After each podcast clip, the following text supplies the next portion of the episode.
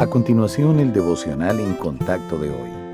La lectura bíblica abreviada de hoy es de Daniel capítulo 6, donde encontramos a los líderes del gobierno del rey Darío, amenazados por la inminente promoción de Daniel sobre ellos, buscando motivos para desacreditarlo. Al no encontrar corrupción en Daniel, pensaron que podían destruirlo atrapándolo entre su Dios y la ley de la tierra. Entonces, consiguieron convencer al rey para que declarara que cualquiera que pidiera a cualquier dios u hombre que no fuera el rey durante 30 días, sería arrojado al foso de los leones. Y cuando, como era de esperar, encontraron a Daniel orando al único y verdadero Dios, le dijeron al rey, Daniel no te respeta a ti, oh rey, ni acata el edicto que confirmaste, sino que tres veces al día hace su petición. Al rey le pesó en gran manera, y resolvió librar a Daniel.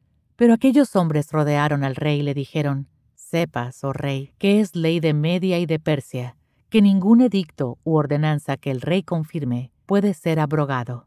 Entonces el rey mandó, y trajeron a Daniel, y le echaron en el foso de los leones. Y el rey dijo a Daniel, el Dios tuyo, a quien tú continuamente sirves, Él te libre. El rey, pues, se levantó muy de mañana y fue apresuradamente al foso de los leones, y llamó a voces a Daniel con voz triste, y le dijo, Daniel, siervo del Dios viviente, el Dios tuyo, a quien tú continuamente sirves, ¿te ha podido librar de los leones? Entonces Daniel respondió al rey, Mi Dios envió su ángel, el cual cerró la boca de los leones para que no me hiciesen daño porque ante él fui hallado inocente, y aún delante de ti, oh rey, yo no he hecho nada malo.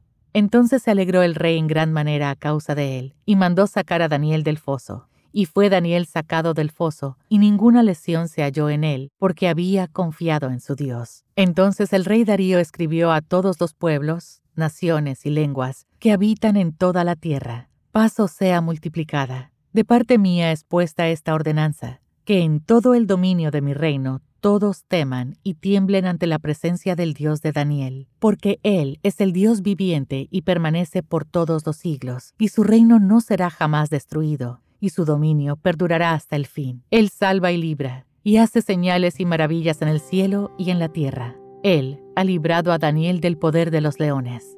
Vivimos en un mundo que evita asumir compromisos donde la perseverancia es poco común. Si un trabajo es difícil o aburrido, la gente suele pensar, ¿por qué no buscar otro? O cuando un matrimonio se vuelve infeliz, muchos se preguntan, ¿debería estar con otra persona? Dicha mentalidad también se encuentra entre los creyentes. A la primera señal de conflicto, algunos cristianos saltan a otra iglesia en vez de resolver el problema. Y cuando se trata de nuestro andar personal de fe, pocos pueden mantener la disciplina de tener un tiempo devocional con Dios. Daniel fue un hombre de lealtad permanente. Ni siquiera la conciencia de que podía llegar a morir por obedecer a Dios impedía su práctica de orar tres veces al día.